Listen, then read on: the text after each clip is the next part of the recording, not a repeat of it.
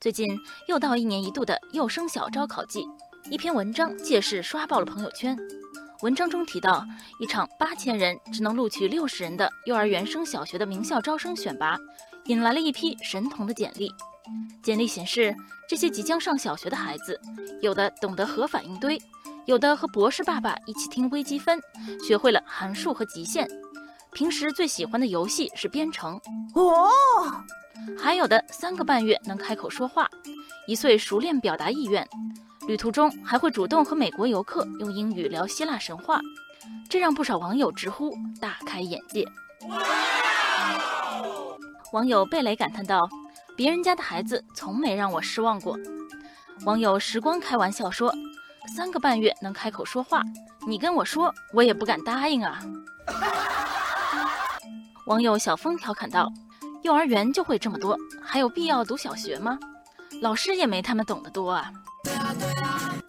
网友科里则倍感压力道：“我是该对长江后浪推前浪感到无比欣慰，还是该鼓起勇气说一句，我们不一样。”我们不一样。这些所谓神童的简历是否有夸大嫌疑，我们暂不可知。但是不难看出，简历的背后是一群焦虑的父母，他们害怕孩子输在起跑线上，进而迫不及待地帮助孩子抢跑。要淡定。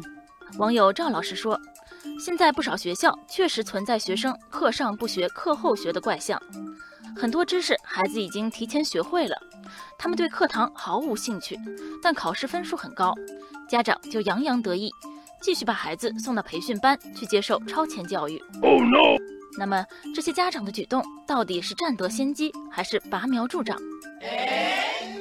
有教育专家说，已经有科学实验证明，超前教育带来的优势不会一直保持下去。随着孩子的成长，他们的学习兴趣、学习态度会渐渐开始支配学习效果。网友李老师也说，很多知识在孩子成长到一定年纪时再学，本是轻而易举的事。而如果刻意超前学习，很多知识孩子难以理解，就会将大量时间浪费在机械记忆上，从而错失了个性发展和品质培养的机会。更有专家指出，将知识和技能强加于还没有完全做好准备的孩子，虽然暂时会产生领跑的假象，但长远来看，可能会带来现代版伤仲永士的严重后果。在这里，我们想说。人生是一场马拉松，而并非百米冲刺。如何帮助孩子们找到自己的方向，赋予他们持续奔跑的动能，远比抢跑几百米重要的多。春种秋收，万物皆有定时，请允许孩子们慢慢成长。